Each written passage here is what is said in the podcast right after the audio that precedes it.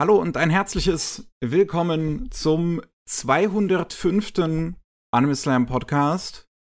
Äh, mit dabei ist der liebe Vincent. Hallo. Und ich, Miki. Und heute zu Gast haben wir die liebe Tsubomi. Hallöchen. Hi. Schön, dass du auch mal wieder da bist. Danke, ich freue mich. Oh Mensch, heute ist wirklich eine, eine etwas äh, gefährliche Zahl, würde ich sagen, im Japanischen. Ich glaube, ich bin zum vierten Mal dabei. Die vier kann auch für tot stehen. Äh, ich hoffe, ich überlebe das hier heute. Ja, nicht, dass du jetzt stirbst oder so, das wäre nicht so angemessen. Wäre nicht so gut. Äh, ich gebe mein auch Bestes. Den Behörden wäre das schwierig zu erklären. Ja, genau. Beim Podcast gestorben. Der Todespodcast. Die Schlagzeile. Okay, ähm, aber wir sind ja jetzt hier alle schon, äh, ja, routin routinierte äh, Pod PodcasterInnen. Okay, Vincent seit dem, seit dem letzten Mal ist eingespielt jetzt. Ähm, yes. Das heißt, wir müssen keine Vorstellrunde machen. Wir können straight zum Programm und zu Womi. Da du Gast bist, würde ich dich doch glatt mal fragen, was hast du in letzter Zeit so gesehen? Ich habe mir tatsächlich zusammen mit dem Shin, den ihr vielleicht auch teilweise hier aus dem Podcast so als Gast äh, kennt, tatsächlich eine ganze Menge vorgenommen. Also zum einen haben wir uns natürlich, weil es gerade von KSM rausgekommen ist, die erste Volume, die ersten paar Folgen Nana auf Deutsch angeguckt, ne, von 2006, glaube ich, ein Anime und das war das war eine super tolle Erfahrung. Also ich bin ja bekannt dafür, dass ich jemand bin, der nicht so viel im deutschen Dub guckt und mich hat es aber total umgehauen, richtig mitgerissen. Liegt auch daran, dass ich natürlich damals als Nana so in Deutschland super beliebt war, noch ein bisschen jünger war und das so sehr, sehr große Bedeutung einfach auch für mich gehabt habe. Ich habe die Musik geliebt, ich habe da auch Sprecher, Sprecherinnen sehr geliebt. Ich bin ja Pakuromi Ultra, die die coole, rockige Nana spricht, die Nana Osaki und im Deutschen macht es jetzt Vera Bunk und ich habe einfach nur, als ich das gehört habe, gedacht, ey, was für eine tolle Besetzung, wie super passt das und ich, ich war richtig geflasht einfach.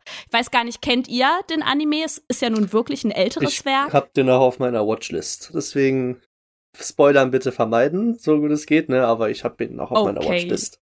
Ja, ich habe also jetzt ja Nana auch noch nicht gesehen, aber ich habe halt äh, zumindest Paradise Kiss von der Autorin gesehen.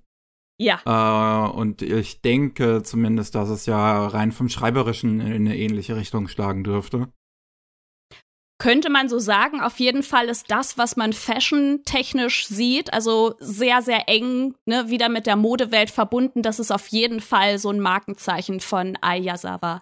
Ähm, ja, wenn ihr das gerne gucken möchtet, es gibt es auf Netflix, da aber nur mit äh, japanischem O-Ton oder aber ihr greift halt zu dieser ersten Volume, die jetzt bei KSM Anime rausgekommen ist. Ich kann es wirklich nur empfehlen. Ich habe mich da auch durch ein Interview von äh, der Seite, wo ich noch mitarbeite, anihabara.de, so ein bisschen spoilern lassen. Es gibt wohl auch für jede Volume, die da rauskommt, noch ein paar richtig coole Extras. Was durfte noch nicht verraten werden, aber ich, äh, ich bin super gespannt, super geflasht. Also der Anime ist so alt und ist immer noch übertragbar, geht immer noch mitten ins Herz, ist super emotional, super ähm, reflektiv einfach. Also ja, ganz viel von dem, was ich voll, voll gerne mag. Und hat mega klasse Musik einfach. Vielleicht nochmal für die ZuhörerInnen da draußen, die das jetzt noch nicht kennen, die Story am besten nochmal kurz erklärt.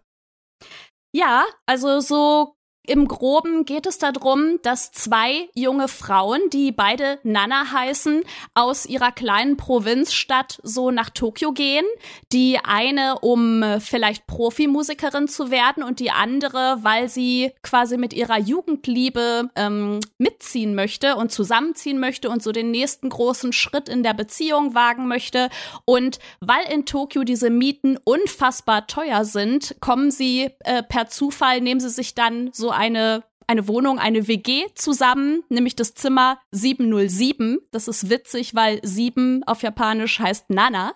Und die erleben jede Menge Beziehungsdrama, ähm, die bauen ihre Freundschaft aus. Es kommen ganz viele weitere spannende Charaktere dazu, Beziehungsgeflechte und ja, also wirklich äh, ich weiß nicht, ich, ich finde das auch ziemlich krass. Ich habe auch immer gedacht, na ja, das ist wohl doch schon so diese Shoujo-Zielgruppe. Aber tatsächlich habe ich jetzt auch schon ein paar Männer gehört, die das total cool finden und witzig und auch das sehr loben dafür, dass es einfach so realistisch ist. Und ich finde am spannendsten noch, dass du Charaktere hast, wo du denkst, boah, ist die doof, boah, geht die mir auf die Nerven. Aber auf der anderen Seite fieberst du trotzdem mit und du willst das Beste für die Charaktere und ja. Also ich hoffe, ich konnte jetzt so die Story so ein bisschen wiedergeben, worum es ungefähr geht. Spoilerfrei. ja, da konnte ich mir eigentlich drunter was vorstellen, so, weil ich meine, bei den meisten Anime mit so Romance-Aspekt ist es ja halt wirklich meistens immer so, dass ja, es ist zwar was da, aber dann wird ja meistens nie draus was gemacht. Oder halt generell so, ne? Ja, dass es auch sehr lange dauert, bis überhaupt mal was passiert. Oh mein das, Gott, ich habe seine Hand berührt. Ja, aber das ist ja auch nicht, das ist ja auch meistens nicht immer das, äh, das Schlechteste, ne? Weil ich meine, am Ende kann ja immer was Gutes passieren, so. Aber es gibt ja auch manche Anime, keine Ahnung, ich, mir fällt gerade keine ein, wo jetzt zum Beispiel so, oh ja, ich habe seine Hand berührt und dann auf einmal wird gar nichts mehr draus gemacht. So, und offenes genau. Ende oder sowas. Also dieses will they, won't they, das ist ein ganz großes Ding. Ich muss aber sagen, dass es bei Nana nicht so stark ist. Das ist schon dann doch wieder etwas älter. Es geht ja auch nicht mehr dann um so kleine Schulmädchen, ne, sondern mhm. schon etwas ältere, zwar junge, aber etwas ältere junge Frauen. Okay. Ich muss es auch äh, irgendwann mal sehen, aber zu einfach mal 47 Folgen rein äh, preschen komme ich nicht so häufig. Nee, ich auch ähm, nicht. Also das ist so ein bisschen. Und ja, und ich denke auch die nächste Anime-Season hat auch sehr viele coole Sachen, wo man dann vielleicht auch das noch mal ein bisschen eher zurückstellt, weil man sagen will, wann man will mit den aktuellen Dingen mithalten oder hat vielleicht hm. besonders viel, was man gucken möchte, ist auch absolut verständlich. Ja, also es ist schon etwas, wo ich sehr lange ein Auge drauf geworfen habe und ähm, ich natürlich um den Schmerz auch weiß, dass dieser Manga nie zu Ende gehen wird aufgrund der Krankheit der Autorin. Ja. Ähm, was, was natürlich auch eine sehr eine traurige Angelegenheit ist und was auch nochmal irgendwie zusätzlich mich dazu bringt, dass, dass es mein Interesse ein bisschen senkt, wenn ich weiß, dass es keine abgeschlossene Geschichte ist. Genau. Ja, ich finde halt, dass sie das bei dem Anime aber sehr gut gelöst haben. Also du hast auf jeden Fall so einen ungefähren Abschluss. Also das Ende, was du in dem Anime bekommst, das ist erstmal sinnvoll. Und dann wird es halt aufgehen in das nächste Kapitel und trotzdem finde ich es halt wholesome. Also es ist gut gemacht, es endet auch an einer guten Stelle, so dass man für sich sagen kann, okay, das hat jetzt erstmal First Chapter oder so vielleicht sogar erste, zweite Chapter hat jetzt einen Abschluss gefunden. Von daher, okay. ach, ganz große Empfehlung. Liebe für Nana. Hast du denn mal den Manga gelesen? Ich habe den Manga gelesen, tatsächlich so die letzten Kapitel, also ne, wo der Anime dann halt äh, das auch noch umgesetzt hat und wo okay. es dann weitergeht. Also ich weiß halt auch so, was in der Zukunft so ein bisschen Wie, dann noch passiert. Wie viel adaptiert der Anime denn überhaupt? Weißt du das ungefähr? Ah, oh, nee, das weiß ich leider nicht auswendig. Hm. Also ich okay. weiß halt quasi, was noch so für Stränge dann äh, passieren und so, aber ja, das, das, das wäre jetzt wirklich, geht viel zu weit. Das will ich auch niemandem vorwegnehmen. Aber ah, wie viele klar. Bänder gibt's denn vom Manga? Ist, äh, 21. 21, ja, okay, 21. ja. Okay. Passt, ja. Ähm, Vincent, was hast du in letzter Zeit denn so gesehen? Ja, also ich habe heute, äh, ich habe heute noch die, ich habe heute die letzte Folge von Nagatoro geguckt. Ich nehme jetzt nicht. Ach, ist das heute viel. Ist, das, ist das zu Ende gegangen heute? Oh, gestern, glaube ich. Oder okay. ja, auf jeden Fall. Aber ich will jetzt nicht groß vor was vorwegnehmen und ich halte mich auch sehr in Grenzen. Ich sag nur, es gibt eine dritte Staffel. Mehr dazu sage ich jetzt auch nicht. Also ich gehe sehr stark davon aus, dass es eine dritte Staffel ist. Aber es war schön, so die letzte Folge zu gucken. Da dachte ich mir so, gut, ja, kann man gucken. Und dritte Staffel ist bestimmt bestätigt worden. So, aber äh, den Anime, den ich äh, vorstellen will, ist Umineko When They Cry. Ist vom oh, Studio Hast du Neko den Anime geguckt, okay. Ist vom Studio Dean, das gleiche Studio sogar wie von Higurashi von der ersten Staffel. Ist Jahre 2006 oder 2007 rausgekommen, ich bin mir jetzt gerade nicht mehr sicher. 2009, ne? Sumineko. Ah, oder 2009 sogar. Also, ist vom Ding her gut so, ne? Und das ist halt so, äh, die Story beginnt halt damit, dass halt äh, 18 Personen auf eine Insel kommen, die da halt sind und dann passiert noch einmal Morde und der Protagonist, Butler Kuhn, wird er da immer genannt, ich weiß gerade nicht seinen Vornamen, äh, will halt irgendwie herausfinden, wie die ganzen Morde geschehen sind und so und dann halt gibt's halt immer das große Geheimnis um diese Hexe Beatrice, äh, Beatrice, die halt alles irgendwie da so leitet und sowas. Und ja, ich meine, kann ich sagen, was nach der vierten Folge passiert? Ich glaube jetzt nicht, dass es ein großer Spoiler ist, oder? Auf jeden Fall. Naja, also. Also ich meine, das sind vier, ja, das sind halt vier Folgen und so, das ist halt die Haupthandlung so. Ich, ja, ich, also so viel würde ich sagen, es ist auf jeden Fall noch okay. Okay, gut. Auf jeden Fall geht's halt darum, dass diese Hexe Beatrice, die halt dann äh, am Ende, wo alle, ach, wo alle Leute gekillt worden sind, äh, zu diesem Butler Kuhn kommt und sagt, hier, wir tragen ein Battle aus, auseinander und reisen in die einzelnen Geschichten. Also es, die Geschichte wird immer wieder neu erzählt, nur anders halt, ne? Und Butler Kuhns Ziel ist es halt, ich beweise es, dass diese, die Morde, die da passieren, nicht mit Magie zu erklären sind. Und das ist sogar ganz geil eigentlich, weil die ein oder anderen Plot-Twists, die da kommen, muss ich sagen, da, hält mich der Anime sogar auf Trab. Es hat 26 Folgen und ich muss sagen, ja, ist, ist echt spannend gewesen, so bei manchen Sachen. Ja, und das war's erstmal. Weil weiter habe ich auch noch nicht geguckt, so. Also, warum ich nur eben am Anfang lachen musste, als du es erwähnt hast, dass du das geguckt hast, ist halt, dass ähm, die Umineko Anime-Fassung gerade bei den Umineko Fans und da fällt mir einer sofort halt ein, der liebe René von Crunchyroll, äh, einen sehr schlechten Ruf hat äh, weil die, ähm, ja, das, das Ding anscheinend ziemlich durch die Story rusht, soweit ich das verstanden habe. Es ist ja äh, die Fortsetzung im Prinzip oder Pre-Sequel irgendwie. Ich kenne die Lore nicht 100% äh, zu Higurashi. Und ähm, das, das ist natürlich auch so aufgebaut wie die ähm, Visual bzw. die Sound Novel von Higurashi. Dass es halt mhm. erst vier ähm, Question Arcs gibt und dann vier Answer Arcs. Also im Prinzip am Anfang wirst du vollgeballert mit was zur Hölle geht hier los. Ja, ja, und am Ende halt wird alles so. auferklärt. Und Umineko hätte im Prinzip auch das gleiche dann auch machen sollen wie der Higurashi-Anime, dass es halt zwei Staffeln hat, wo die erste dich völlig verwirrt und die zweite dann alles erklärt. Aber also bei manchen Sachen wirklich verstehe ich manche Sachen auch, aber ich bin jetzt bei der 13. Folge oder so und bei manchen Sachen ist wirklich so, äh, wie, wie, oder was, wie soll, wie geht das oder so, ne? Also man ist ja schon sehr verwirrt manchmal. Ja, ja, also ich habe, also ich hatte damals, glaube ich, auch äh, mal, mal reingeguckt, so ein bisschen zumindest den Anfang geschaut und äh, da hatte ich aber auch noch nicht Higurashi gesehen. Ähm, aber ja, dadurch, dass ich weiß, dass es bei den Fans nicht so gut angesehen ist, äh, möchte ich schon ewig mal mir diese, diese Sound Novel durchhören, lesen, was auch immer. Es ist so ein, auch ein seltsamer Name, dass es Sound Novel heißt, obwohl es ja. eigentlich auch eine Visual Novel ist, aber irgendwie bei den Experten, da gibt es halt Millionen von minimalen Differenzierungen.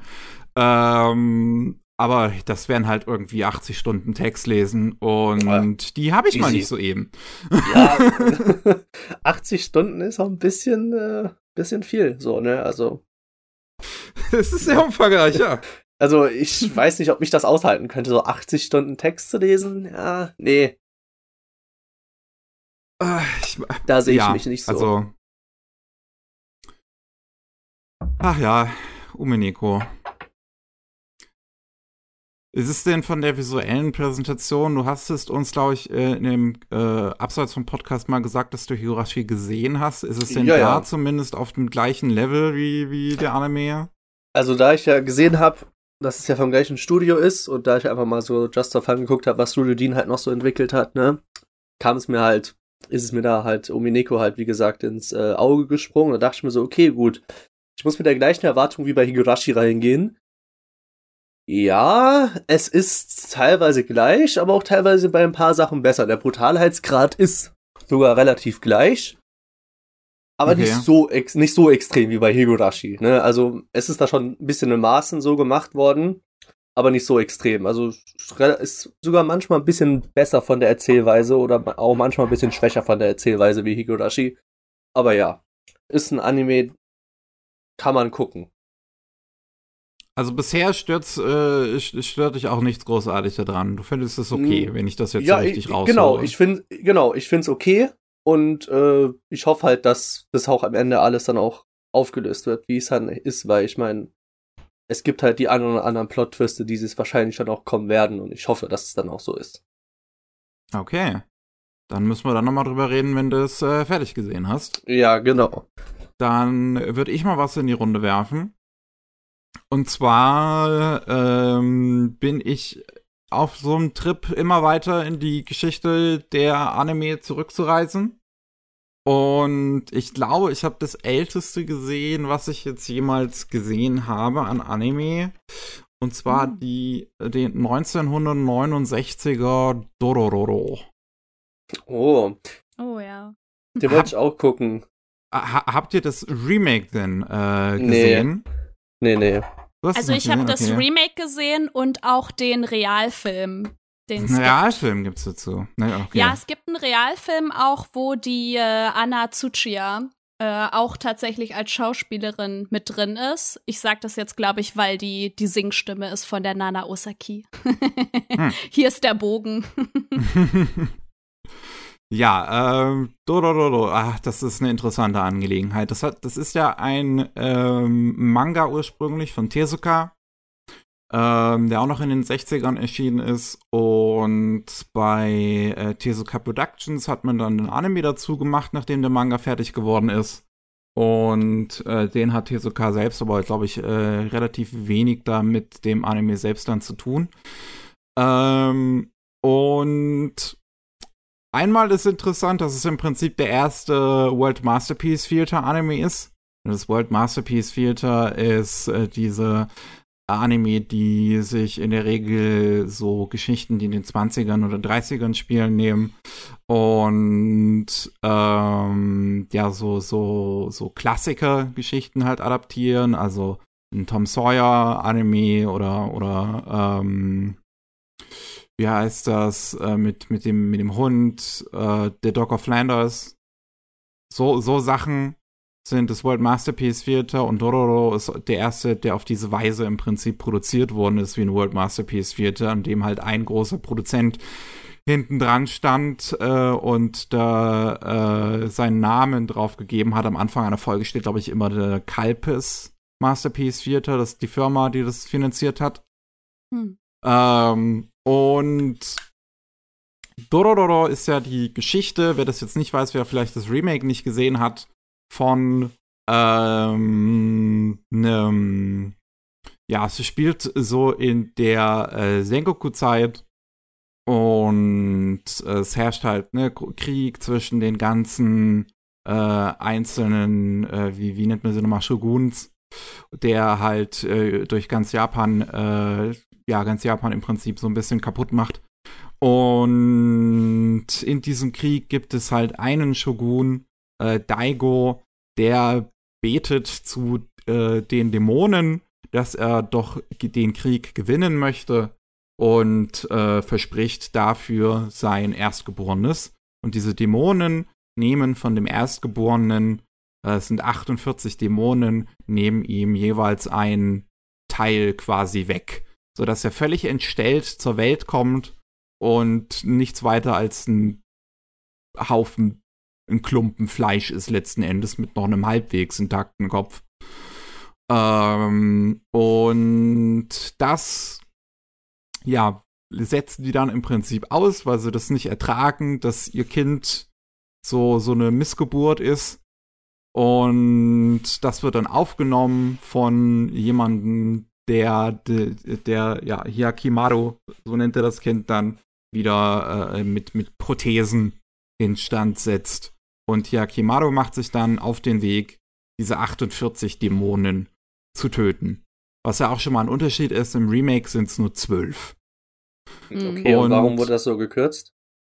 Der Grund ist weißt ganz du? einfach, weil du von diesen 48 auch ungefähr nur 12 eigentlich siehst im Anime. Es spielt keine Rolle, dass es 48 sind. Okay. Ähm, das scheint auch so im Manga zu sein, soweit ich das weiß, ist dieser erste Anime auch eine relativ getreue Adaption des Mangas und deswegen finde ich das eine sehr seltsame Entscheidung, dass man das Tesokada anscheinend gesagt hat, mach mal 48 und dann kommen davon kaum welche vor. Ähm, am Ende gibt es halt, halt so, so einen Zusammenschnitt, wo man halt wirklich sieht, wie Hakimaru jetzt ein nach dem anderen irgendwie noch kurz erlegen geht. Und dann, dann hat es alles zusammen. Ich, ich weiß nicht, was da passiert ist.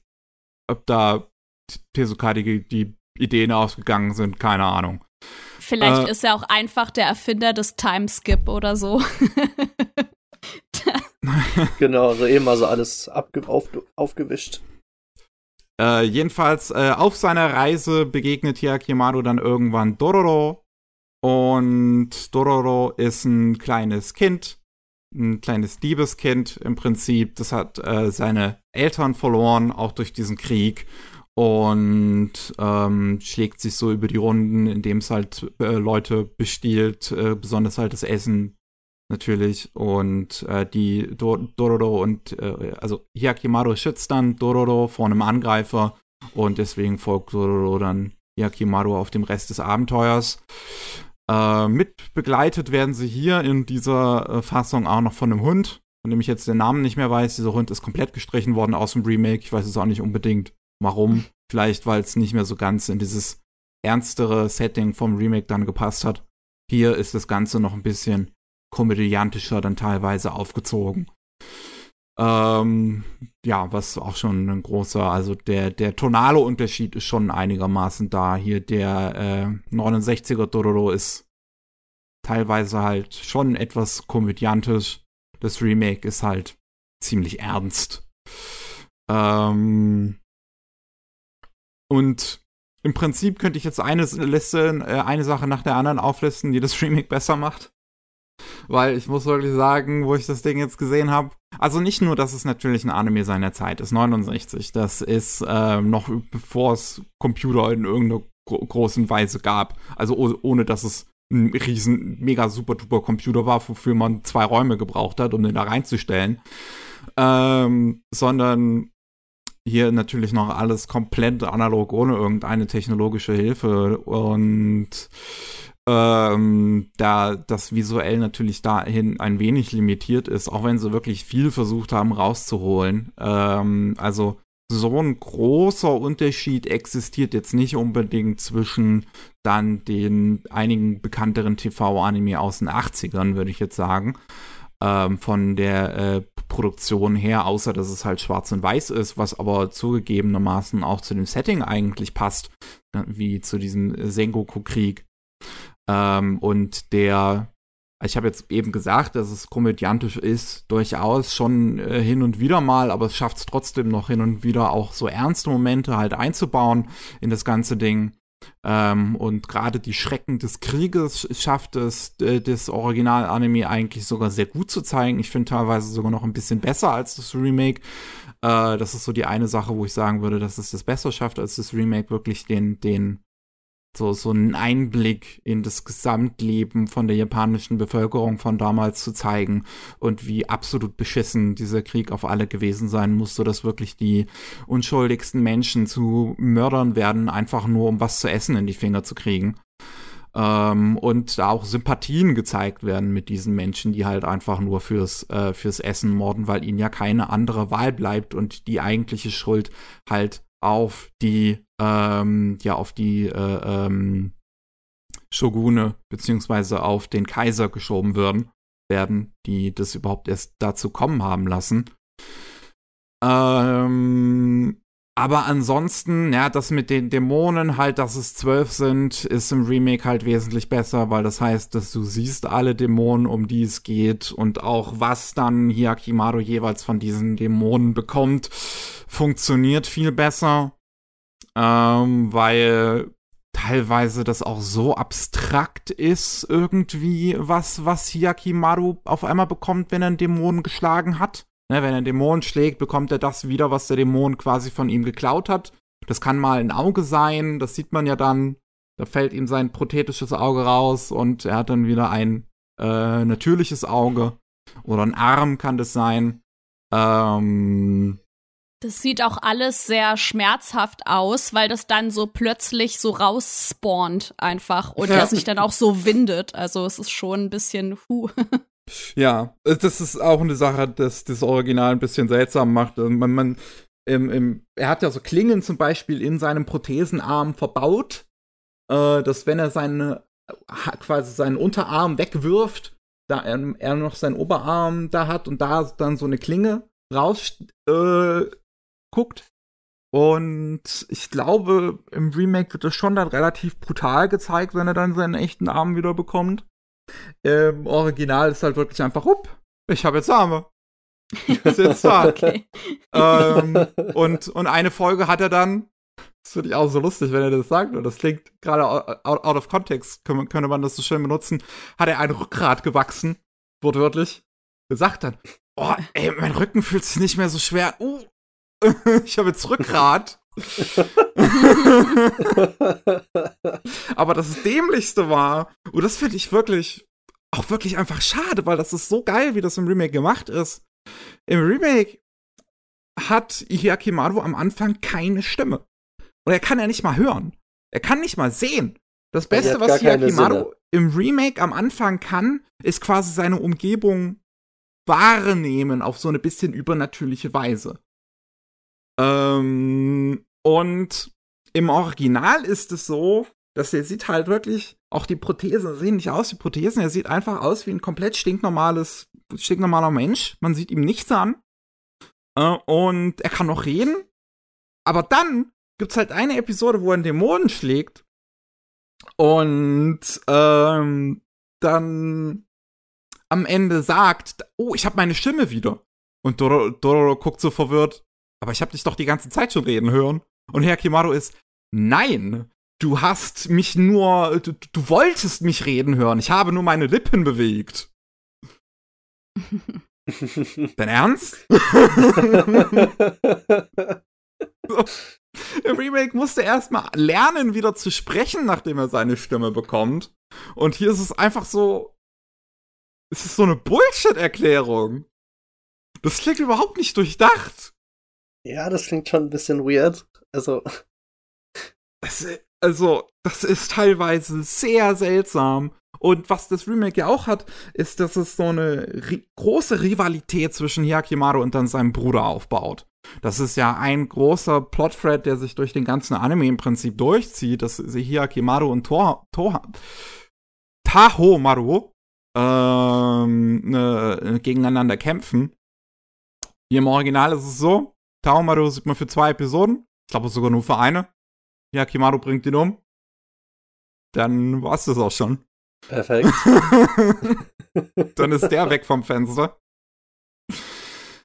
Und was das Original auch ein bisschen seltsam macht, ist, dass es keine wirklich einheitliche Charakterisierung gibt bei Hiyakimaru und Dororo. Ich habe irgendwo gelesen, aber ich habe dazu auch keine wirkliche Quelle gefunden, dass anscheinend man die die, die Charaktere hin und wieder so anpassen wollte, wie was gerade beliebt war in der Zeit vom Charakter. Und das dazu geführt hat, dass es keine einheitliche Charakterisierung gibt. Und manchmal ist Dororo halt ein riesengroßes Arschloch.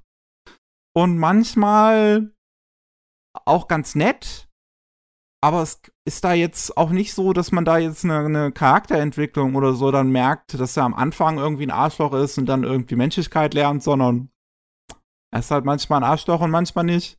Und Hiyakimaru ist manchmal ein bisschen schweigsamer und manchmal redet er ziemlich viel. Das ist äh, also auch nicht unbedingt gut gelungen. Das ganze Ding weiß ich nicht. Also dieses Original-Anime fühlt sich schon eher an eigentlich wie ein schlechtes Remake fast schon, weil ich das Gefühl habe, dass nichts davon wirklich durchdacht ist. Ich, ich, ich weiß nicht ganz, wie das so zu, zustande gekommen ist und bin dann noch relativ froh, dass es dann 50 Jahre später das äh, doch sehr gelungene Remake gibt. Ähm, was ich dann halt wirklich eher empfehlen würde, sich das anzuschauen, weil das einfach wesentlich, wesentlich interessanter ist, äh, was mit den Figuren passiert. Natürlich ist es visuell auch interessanter. Äh, ist äh, auch ein schöner Soundtrack, wie das halt die Entwicklung von Hiaki Mado als Figur zeigt, ist wesentlich interessanter. Ähm, das ist, da ist das Original halt leider relativ schwach. Es ist jetzt nicht schlecht. Ich war auch teilweise überrascht, wie gewaltsam es sein kann für einen TV-Anime von 69. Das ist jeden Fall nicht an Kinder gerichtet, sondern bereits Erwachsenenfernsehen, das zu der Zeit halt noch nicht so viel äh, existierte in, in Anime-Form.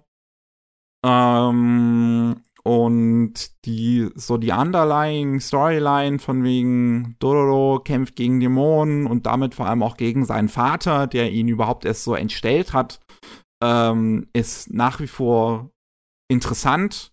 Das ist nach wie vor eine, eine, eine gute Geschichte eigentlich unten drunter und auch gute, so kurze Geschichten, die ja da episodisch teilweise erzählt werden, sind damit drin.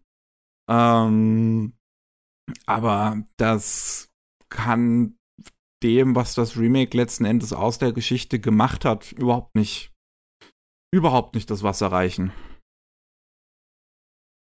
Ist auf jeden Fall irgendwie an den meisten Stellen sehr inkonsistent, aber man muss natürlich auch sagen, das hatte, glaube ich, ein ziemlich geringes Budget, ne? Also da sind so einige Dinge nicht so gelaufen, wie sich das, glaube ich, Osamu Tezuka selber vorgestellt hat. Und heutzutage unsere Ansprüche und das äh, Schauverhalten und was man erwartet, hat sich natürlich auch extrem verändert. Ja, natürlich sind die Standards auch äh, größer geworden, was TV-Produktionen angeht. Da bin ich aber meist jetzt nicht so, also, also ich würde halt auch, wie gesagt, sagen, es ist visuell, es ist jetzt auch nicht schlecht unbedingt, tatsächlich, das alte. Ähm, es, es, es macht das Beste mit den damaligen, mit, mit den Limitierungen seiner Zeit. Ähm, es ist halt wirklich eher, dass ich es inhaltlich leider äh, oder, oder zumindest was, was das Charakterdrama angeht, es äh, deutlich schwächer finde. Mhm. Naja, naja, naja. Also du, das deine Meinung ist, du würdest sagen, dass äh, das Remake von Doro Doro, Doro Doro ist besser, oder? Wesentlich, wesentlich, ja. Also wesentlich besser auch noch vom Erzählfluss her, so wie ich das jetzt verstanden habe, ne? Definitiv.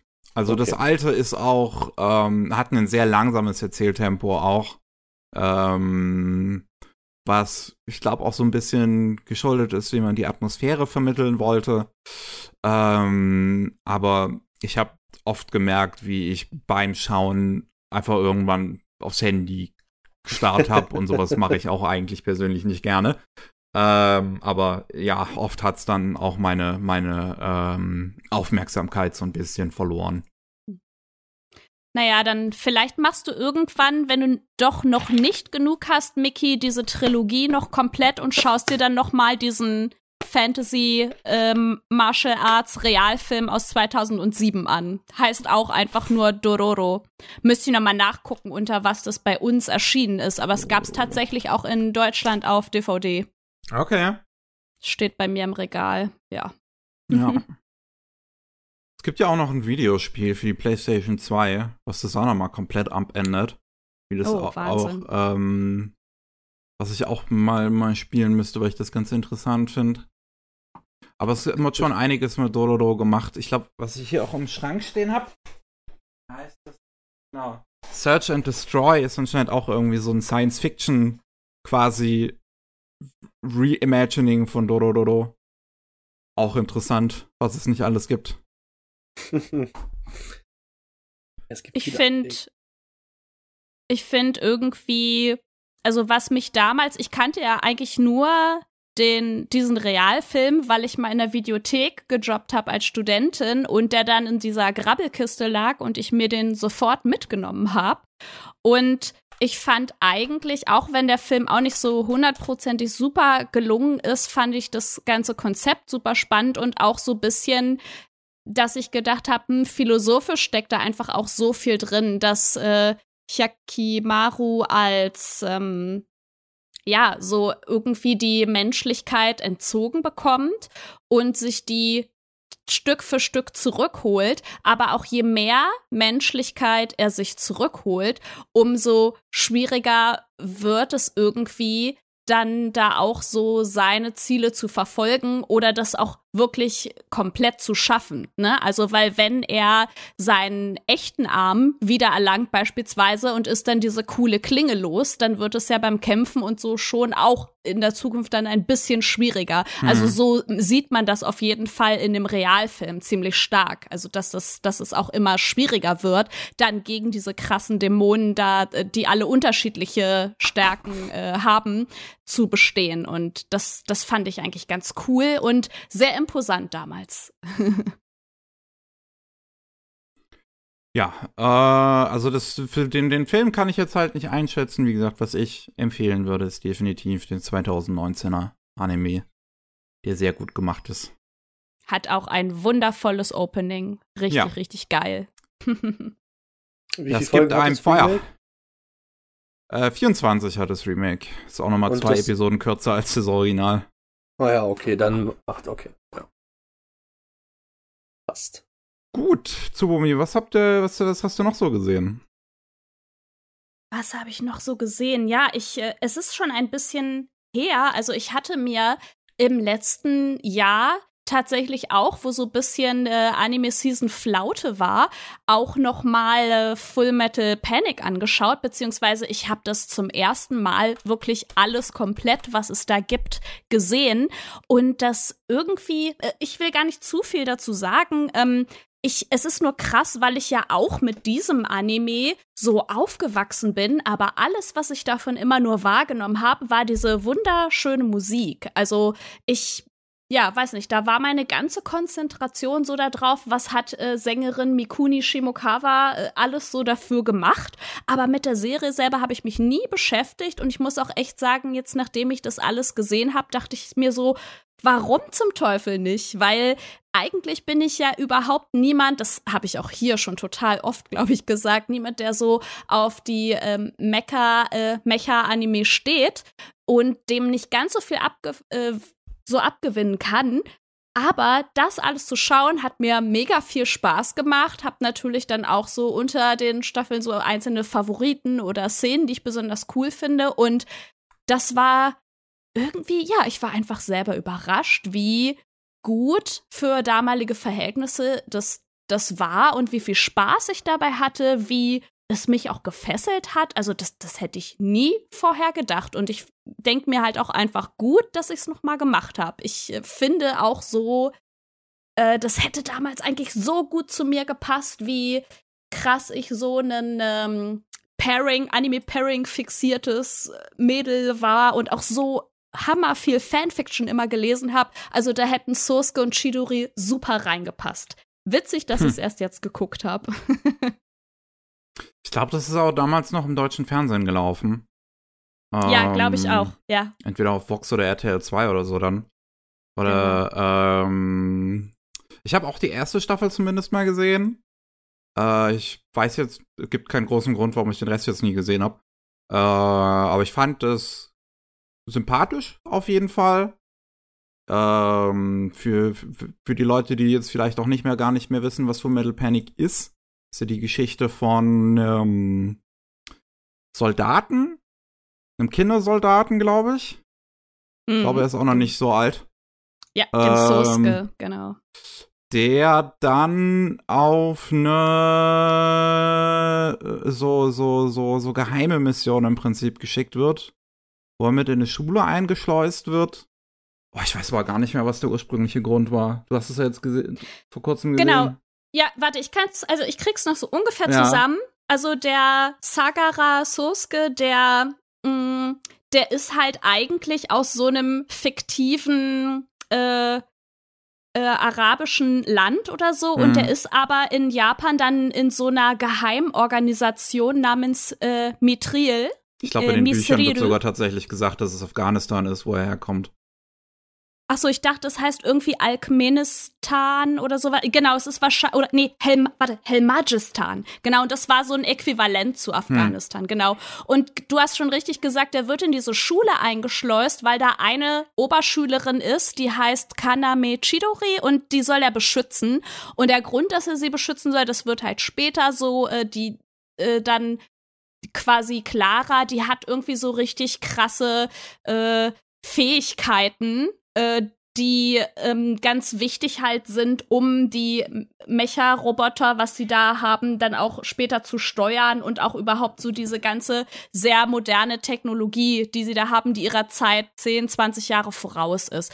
Und es gibt halt andere böse Geheimorganisationen, die quasi so Leute wie die Chidori, die diese Fähigkeiten haben, kidnappen wollen und für ihre Zwecke missbrauchen wollen. Und die eine ist halt sogar irgendwie ja, eigentlich ist dieser kalte Krieg nie zu Ende gegangen in dieser Welt. Und die eine Geheimorganisation ist dann sowas wie die, äh, der KGB. Einfach hm. auch, ne? genau. Und ja, so, das ist auch Romance so bisschen, weil, also es ist nicht nur so Action und so, sondern auch Romance, weil halt Sosuke und Shidori so nach und nach ja, sich auch so näher kommen, natürlich dadurch, dass er eigentlich immer an ihr dran ist, weil er sie ja beschützen soll und daraus entwickelt sich dann halt auch was. Ja, ähm, ich glaube wirklich, dass die, wenn ich, wenn ich mir das gerade nochmal anschaue, dass die im, im Anime dann quasi alle Orte und sowas alles fiktionalisiert haben. Also dass in den Light Novels in den ursprünglichen tatsächlich Real-Life-Orte äh, und sowas dann und, und ähm, Organisationen und sowas genannt, genannt werden. Also dass diese russische Truppe auch tatsächlich der KGB ist und dass er tatsächlich aus mhm. Afghanistan mhm. kommt und sowas. Ähm, weil der Autor natürlich schon ein ziemlich äh, politischer Typ ist. Ist schade, dass jetzt letztens sich herausgestellt ist, hat, dass er wohl doch auch relativ konservativ ist, was sehr mhm. bisschen seltsam ist, wenn man sich gerade Full Metal Panic anschaut, finde ich. Weil klar hat es so ein bisschen stereotypische Gender-Ansichten durchaus noch. Ja. Ähm, aber ist ja schon relativ viel auch so Sympathie zeigt, äh, so, so gegenüber Le Leuten, die dann unter anderem von so amerikanischen äh, Unterdrückern, also die für Leute für Unterdrückte von so amerikanischen Militäreinsätzen im Prinzip auch zeigt. Mhm. Was eine relativ progressive Ansicht eigentlich ist, finde ich. Ja, und ich finde auch, dass äh, da, also da gibt's ja auch so Entscheidungen, die auch für, äh, ganz so alt ist es nicht, aber für damals auch ganz spannend sind, finde ich einfach, dass wir auch eine Menge coole, starke Frauen haben in so Führungspositionen. Also die Chefin von der Geheimorganisation Mitril, die äh, Tessa, die ist, ja, ist halt auch eine Frau. Und wir haben halt auch in dem Militär äh, Frauen einfach, die kämpfen und die auch sich nicht auf irgendwelche äh, Kollegen da verlassen müssen, weil sie es einfach drauf haben. Also ich finde auch, dass das nicht, dass ich das nicht so häufig so in meiner Anime-Schaugeschichte erlebt habe und hier dafür aber schon. Ja. Das ist ja immer für die, die äh, drei beziehungsweise sogar vier Staffeln, wenn man diese Comedy-Staffel mitzählt sind ja immer von unterschiedlichen äh, Studios gemacht worden und unterschiedlichen ja. Teams. Ja. Ähm, ich habe jetzt nur die erste gesehen, die ja von Gonzo ist. Ich weiß, sieht man dann einen großen Unterschied zu zwei und äh, gerade die Dreier, die ja äh, wesentlich später dann rausgekommen ist? Visuell finde ich natürlich äh, gar nicht so stark. Also ich würde jetzt sagen, ne, mit den Character Designs und so, nee, da ändert sich halt fast gar nichts für mich. Ich nehme das überhaupt nicht wahr. Aber wir müssen natürlich sagen, inhaltlich, weil diese zweite Staffel ist ja quasi dieses Full Metal Panic Fumofu, das ist so stark auf den Romance-Aspekt äh, komplett konzentriert, da hast du eigentlich diese ganzen Militärsachen und sowas, das, das, äh, das ist nur so im Hintergrund am Rumschwirren. Und eigentlich kannst du fast sagen, die ganze zweite Staffel mit ihren zwölf Folgen von äh, KyoAni ist irgendwie ja, ist irgendwie ein Romance- und auch Comedy-Anime oder auch so ein typischer Schul-Anime. Jeden Tag ist in der Schule irgendwie was und äh, Sosuke beschützt Chidori und da passieren dann witzige Sachen und äh, vor allem besteht die Comedy und so dann auch da drin, dass er ja so durch sein Militärleben und seine Karriere schon als Kindersoldat und so so seltsam geprägt ist und manche zwischenmenschliche Dinge nicht versteht und äh, ja, dadurch halt einfach in voll viele Fettnäpfchen auch tritt. Es ist so seltsam, dass die damals sowas dazwischen geworfen haben. Ja, auf jeden von, Fall. Von diesem Military äh, Drama äh, einfach plötzlich so zu, zu so eine reine Comedy-Staffel einfach dazwischen geworfen. Die aber auch nicht, die jetzt aber auch keine, keine so, das hat mir ja bei vielen Anime, das ist so Gag, äh, ähm, mhm. Kurzserien im Prinzip gibt, die ja. da nebenbei laufen im Web oder sowas. Ähm, hat man ja heute noch. Aber das ist ja hier wirklich zwölf Folgen mit jeweils 24 Minuten lang mit feinster Kyoto Animation Animation einfach so dazwischen geworfen. genau. Genau. Ich habe auch noch keinen anderen Anime gesehen, der sowas macht, glaube ich. Nee, mir, ich glaube mir, nee, mir würde das jetzt auch nicht einfallen, ja. Und äh, ich glaube, also es gibt auch unterschiedliche Betrachtungsweisen. Da müsst ihr uns jetzt ein bisschen verzeihen, wenn wir da sehr locker drüber sprechen. Manche Leuten, Leute sagen auch, nee, das Full Metal Panic Fumofu eigentlich als zweites erschienen aus diesem Franchise ist nicht die zweite Staffel. Ne? Also manche sagen halt auch, nee, das betrachte ich gesondert und es gibt halt drei Staffeln plus diese dieses Special mit Fumofu. Also gibt es durchaus, äh, durchaus auch Leute, die das so betrachten. Da sind sich nicht alle so einig. Ich hätte jetzt nämlich gesagt, äh, wir haben auch von KyoAni dann noch das nächste, was danach kam, äh, gehabt, nämlich Full Metal Panic The Second Raid. Für mich ist es so quasi dritte Staffel und auch, glaube ich, das, was ich am besten fand, weil oh, das hat einfach einen sehr, sehr düsteren, krassen Ton. Der Sosuke wird sich seiner ganzen Gefühle bewusst, kommt in so eine Identitätskrise und äh, ja, ist quasi dann auch mal ganz kurz so am überlegen, oh Gott, soll ich wirklich weiter kämpfen und das alles machen? Und äh, ja, das, das, das war für mich einfach eine mega große, krasse Charakterstudie. Super spannend und äh, hat mich richtig gefesselt, hat mir mit am meisten Spaß gemacht, das zu gucken, auf jeden Fall. Da wirklich interessant, dass es vom, von Kyoto Animation gemacht wurde. Also nicht ja. nur das Formofu, sondern auch dann das Second Rate, weil das so gar nicht eigentlich in das restliche Portfolio passt. Mhm. Ja. Ja, auf jeden Fall. Und ich, ich bin ja auch so ein bisschen jetzt, also ich habe mich total äh, eigentlich auch wenn ich es nicht gesehen hatte, ich habe mich aber wirklich total gefreut, als auch äh, 2018 diese Nachricht dann kam, beziehungsweise dann ja auch noch mal eine Staffel kam mit äh, zwölf Folgen von Studio äh, Sebek und äh, Full Metal Panic Invisible Victory heißt die und das ist ja jetzt auch schon wieder ein bisschen her, aber ich finde es einfach krass von 2005, wo wir das Second Rate hatten, auf 2018, dass sie echt noch mal gesagt haben, okay, doch, wir nehmen was in die Hand, wir machen das und ach, jetzt irgendwie fehlt jetzt halt eigentlich noch eine Staffel, um das gesamte Ding abzuschließen und ich ah, nachdem ich das alles geguckt habe, so letztes Jahr, bin ich doch so, dass ich denke, Mensch, warum machen sie nicht? Ich, eigentlich fände ich es ganz cool, wenn wirklich dieser Abschluss noch kommt, aber ja, nichts Genaues weiß man nichts, ne? ja. Aber glaubt ihr, da kommt noch eine Staffel? Oder eher nicht so? Also ich halt äh, recherchiere. Wäre halt wirklich die Frage, ob äh, A, Invisible Victory gut gelaufen ist. Mhm. Ähm, und ob sich da dann nochmal ein Produzent für findet. Oh, Invisible Victory hatte schon ziemlich viele äh, Produzenten hinten dran.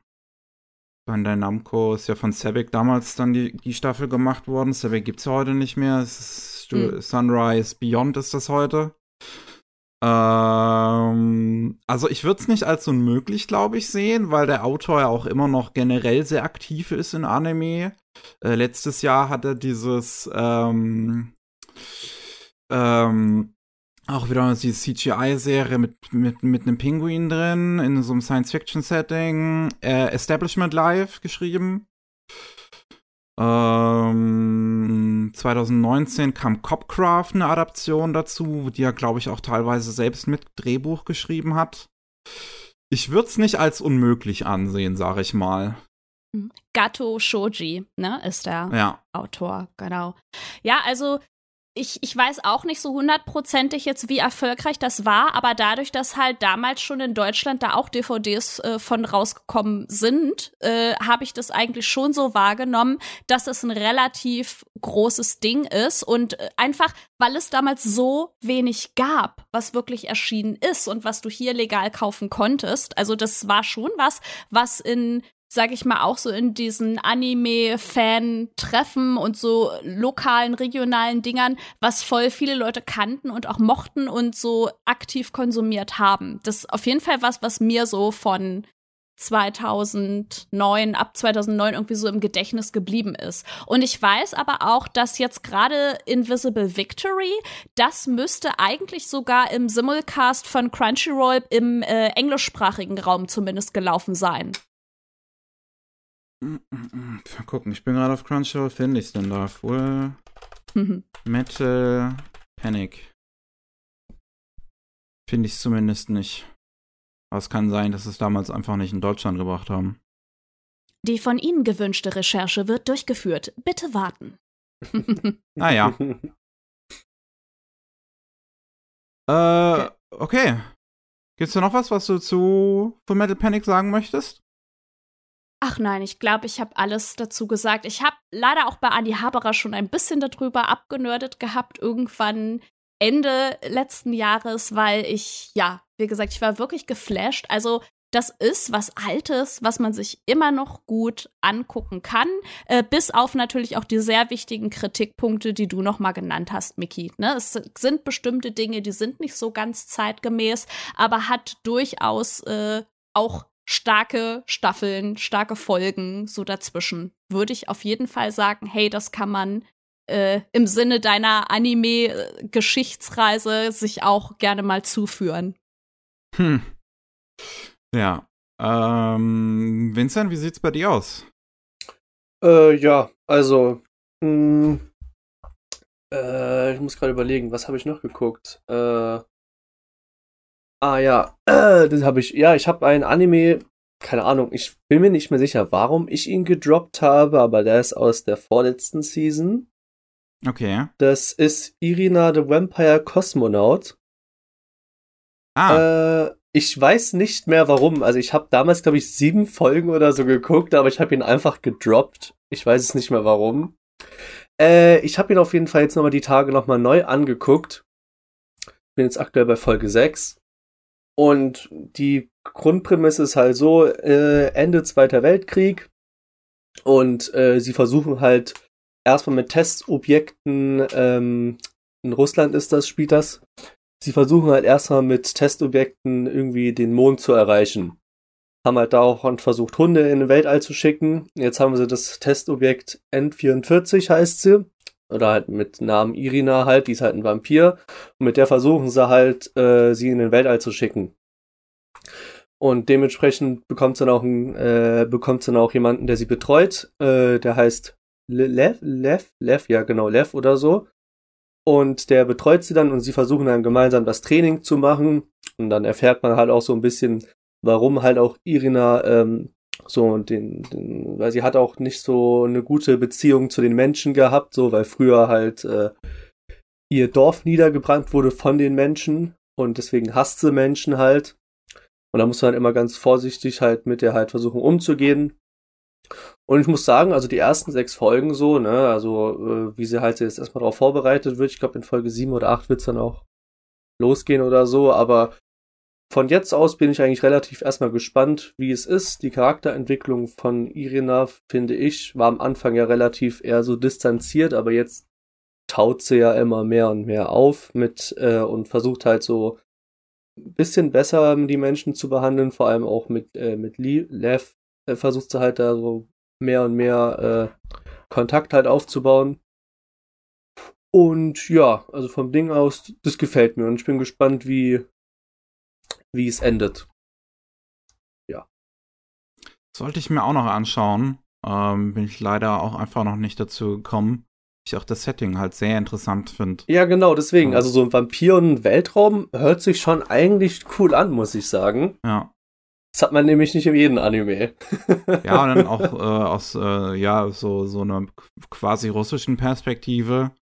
Ähm, das äh, sieht man ja auch nicht oft und das ist halt dann schon irgendwie was was äh, sehr anderes irgendwie. Genau.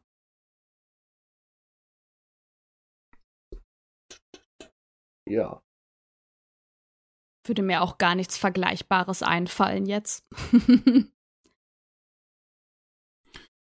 ähm, gut, äh, dann können wir schon Pause machen. Ich würde eine Sache mache ich mal noch.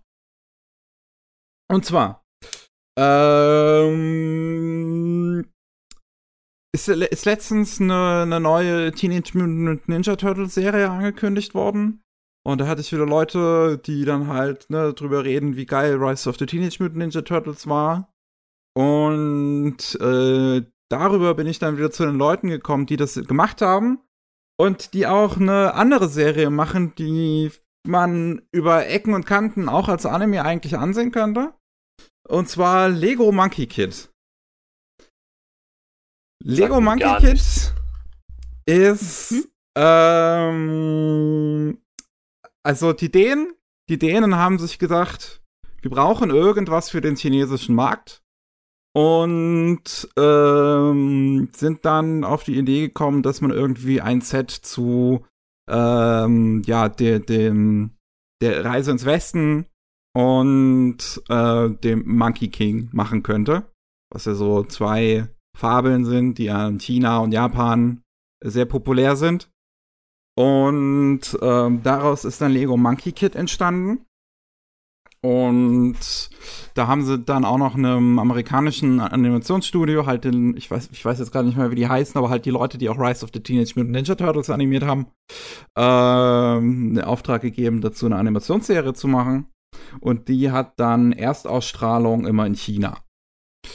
Und jetzt ist mittlerweile die zweite Staffel auch auf Deutsch draußen. Die dritte ist jetzt auch vor kurzem äh, gelaufen auf Cartoon Network, aber das habe ich leider nicht. Äh, aber die zweite gibt's äh, mittlerweile auf Amazon Prime. Und ich habe schon mal über die erste hier gesprochen. Äh, bin darüber halt hauptsächlich gestoßen, weil ich auf Sakagaburo halt gesehen habe, wie fucking gut es animiert ist. Es ist unglaublich pervers, wie gut es animiert ist. Äh, es ist, wie ich sagte, es ist halt von den gleichen Leuten wie Rise of the Teenage Mutant Ninja Turtles und wer das mal irgendwie gesehen hat, ähm, gibt es glaube ich auch auf Netflix oder den, die Fortsetzung zumindest. Ähm, die, die sind richtig, richtig gut. Das ist unglaublich gute Animationen, halt super inspiriert von Gainax und Trigger, total abgefahren, äh, auch immer schräge Perspektiven, wo, wo gerne mal so ein bisschen mit Zeit und Raum im Prinzip im Bild gespielt wird. Also das, keine Ahnung, kennt es vielleicht äh, auch aus Cartoons, so Shots, wo ähm, jemand einen Schritt geht, das aus der Perspektive auch so aussieht, als würde jemand einen größeren Schritt gehen und die Kamera dreht dann so zur Seite und du siehst, dass die Person einen viel größeren Schritt, also einen quasi unmöglich großen Schritt gegangen ist. Ähm, finde es jetzt gerade ein bisschen schwierig zu erklären, aber halt, ne, dass so ein bisschen mit Perspektive gespielt wird. Und bei der ersten Staffel war ich so, ja, das sieht unfassbar geil aus, ist inhaltlich ganz nett. So ist halt die Geschichte, so 0815 Typ, der in einem Rahmenrestaurant arbeitet, ähm, wird zum Auserwählten von Monkey King, zum auserwählten Nachfolger und muss jetzt im Prinzip so ein bisschen mit Superkräften lernen und alles so ein bisschen. Und es gibt halt da so, so, so einen bösen Dämon, der diese ja, chinesisch hochmoderne Science-Fiction-Stadt irgendwie äh, angreifen will. Und er muss es abwehren. Und das ist ganz nett. Es ist jetzt noch nichts so Besonderes. Das hat ganz sympathische Figuren eigentlich. Und dann kommt die zweite Staffel. Und die setzt so hart einen drauf. Das ist unglaublich geil. Ähm, das in der ersten Staffel endet es so, ne, der eine große Dämonenbösewicht wird besiegt, alles ist erstmal Tufte. Die zweite Staffel fängt dann wieder mit so einem 40-Minuten-Special an, wo eine neue Bösewichtin auftritt, die ich, oder ich glaube, die hat in der ersten Staffel schon mal eine Nebenrolle gespielt. Äh, so eine, so ist die Spider Queen, die jetzt die Stadt erobern möchte und die holt sich eine Gehilfin, ähm, bei, bei der man dann merkt, dass mit der irgendwas nicht stimmt. Die hat so eine ganz komische Ausstrahlung. Äh, und dann ist es erstmal in diesem Special, aber schon eigentlich läuft erstmal alles relativ gut. Der, der Monkey Kid kann die am Ende auch abwehren, die, die, die, die Spider Queen. Und im Laufe dann dieser zweiten Staffel merkt man so mehr und mehr, wer der eigentliche Bösewicht in dieser zweiten Staffel ist. Und zwar diese, diese, diese Gehilfin halt. Und die wird so gut in Szene gesetzt. Also das macht richtig was mit den Figuren. So die erste Staffel, das ist so so was Episodisches, so ein bisschen Fun halt mäßig, so, so gute Laune-Geschichten. Und in der zweiten Staffel hast du diese Bösewichtin, die eine so starke Kraft hat, dass du merkst bei diesen Figuren, die das alles in der ersten Staffel noch gar nicht so ernst genommen haben eigentlich, die Situation, dass das hier die richtig die Kacke am Dampfen ist. Und gerade die erste Konfrontation von einem Protagonisten mit dieser, dieser Gehilfin merkt man richtig, wie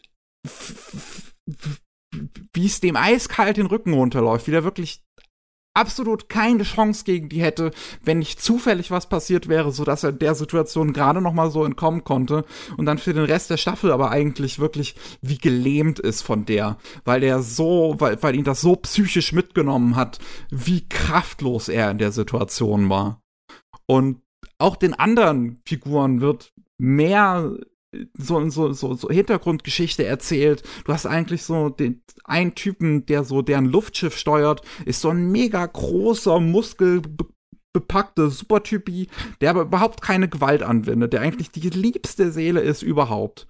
Und in der zweiten Staffel merkt man dann so langsam, warum er so ein Muskelprotz ist, weil er halt früher mal in einem Krieg gekämpft hat und ähm, da total traumatische Erinnerungen drin hat und er es eine Episode in der zweiten Staffel dann gibt, wo er auch kurz davor ist, im Prinzip zu, zu, zu krachen, wo dieses alte Ich beinahe wieder rauskommt und er wirklich beinahe wahrscheinlich jemanden den Hals umgedreht hätte. Ich möchte daran erinnern, dass das alles eine Serie ist für irgendwie Sechsjährige. Das hat übelst äh. brutal an deine Beschreibung.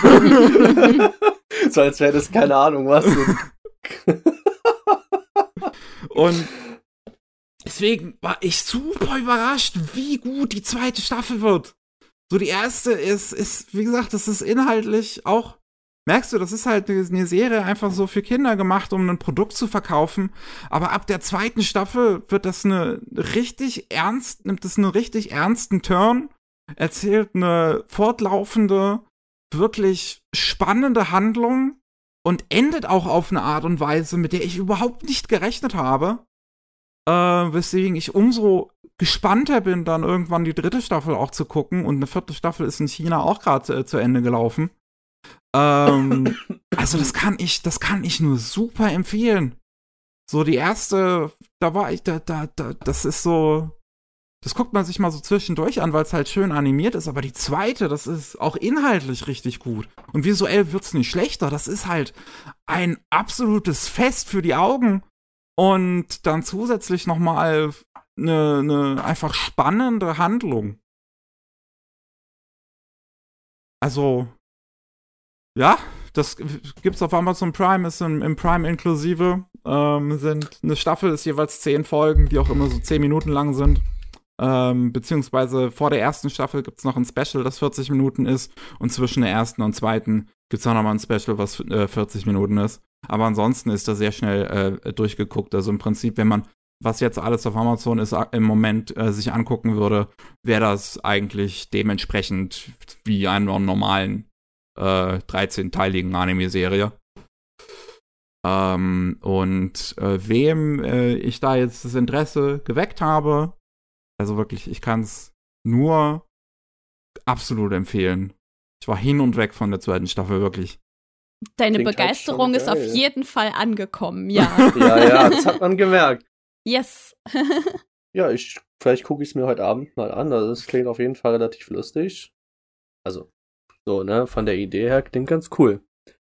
Ich weiß halt, wenn ich es Shin pitche und ihm so einen äh, so einen Artwork, so Bild einfach zeige, sagt er, ja, ich will das gucken, da ist ein Schwein drauf. Wir wissen ja, äh, Tiere, egal ob süße Anime-Tiere oder anders, ja, damit kriegen wir ihn. Gut. Dann zeig ihm das Schweinchen. Ähm, das klingt so komisch. zeig ihm das Schweinchen. Ich gebe mein Aber Bestes. Hier gibt es ja auch tatsächlich Lego-Sets von. Ne? Ich habe ja gerade ja. mal gegoogelt und dann habe ich so ein Lego-Set da von diesem Monkey Kid gefunden. 90 Euro. Das sind äh, sehr umfangreiche äh, ja, äh, Sets, die es da gibt, ja. 180 Euro, ja, wahrscheinlich. Hier, der hier, Lego Monkey Kings Ultra Mesher für 140 Euro. Ja, Mann. Ja, die äh, Sets sind nicht äh, günstig. Ein Diamant ja. ist auch ein Stein, letztendlich. Ja. ja. ja. Aber dieses, dieser Monkey Kid ist quasi einfach nur ein Mensch, ne? So, und da wird dann gesagt, jo, hier, deine Kräfte und sowas, ne? Also er ist halt ein normaler Lego-Mensch im Prinzip. Ja, ja, okay, gut. Ja, die Serie fängt auch, finde ich, ganz gut diesen Lego-Stil so ein. Also es sieht nicht ganz so. Weiß, ähm, es gibt ja auch so, so diese populäre äh, Ninjago, nee, oder? Ich glaube, so heißt es. Hat auch eine ja. Cartoon-Serie. Ähm, so sieht es jetzt nicht aus, weil es ja auch, äh, ist auch handgezeichnet im Gegensatz zu Ninjago, was ja CGI-Animation ist. Äh, aber die Proportionen sind auch noch mal ein bisschen anders gewählt. Äh, ähm, aber wie es den Lego-Stil letzten Endes einfängt, ist irgendwie ganz, witzig gemacht, weil es auch schon noch acknowledged, dass es halt alles Lego-Figuren sind, die halt keine richtigen Hände haben letzten Endes, sondern diese, diese Klapper. Ach oder so. Wie man das jetzt an, anders nennen kann.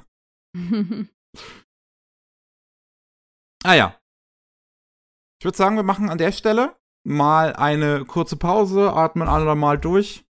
Und okay. dann äh, geht's ja für euch da draußen sowieso in äh, ein, zwei Sekunden weiter. Bis gleich. Da sind wir zurück beim 205. Anime Slam Podcast. Ähm, ja, nachdem ich gerade äh, so schön über die zweite Staffel von äh, Lego Monkey Kid gesprochen habe, können wir wieder zu Bumi die Frage stellen, was das, äh, hast du noch was in letzter Zeit gesehen? Ja, ich habe mich tatsächlich noch mal in das Abenteuer gestürzt und äh, nachdem die letzte, die wahrscheinlich allerletzte Staffel von Agretzko, Aggressive Retzko, äh, erschienen ist bei Netflix, habe ich mir noch mal alles komplett angeschaut, äh, diesmal sogar auf Deutsch und ähm, ich bin, ja, ich bin nach wie vor total geflasht. Ich, ich liebe das. Agretzko ist für mich irgendwie auch sowas wie mein Spirit Animal als jemand, der auch in einem Büro arbeitet und äh, auch äh, viel von den Freuden, aber auch von den Leiden, die dort äh, so thematisiert sind in der Serie, auch mitbekommt. Ich konnte mich einfach mega damit identifizieren. Ich fand, ach, ja, ich, ich bin halt immer wieder überrascht, wie, wie leicht sich das gucken lässt, wie viel Spaß das macht. So ein bisschen Zeit für eine oder noch zwei Folgen hat man immer. Es ist total witzig, es ist schön, es ist trotzdem super deep, es ist realitätsnah, es, ah, ja, ganz viel Liebe habe ich einfach dafür. Ähm, und es hat mir auch auf Deutsch ziemlich gut gefallen, muss ich sagen, obwohl ich natürlich jetzt auch leider die japanischen Stimmen schon so krass gewöhnt gewesen bin. Aber einfach, ja, ein tolles Ding. Schade, dass es in Japan nicht so beliebt ist. Da ist Kritik halt einfach auch nicht so angesagt, ne?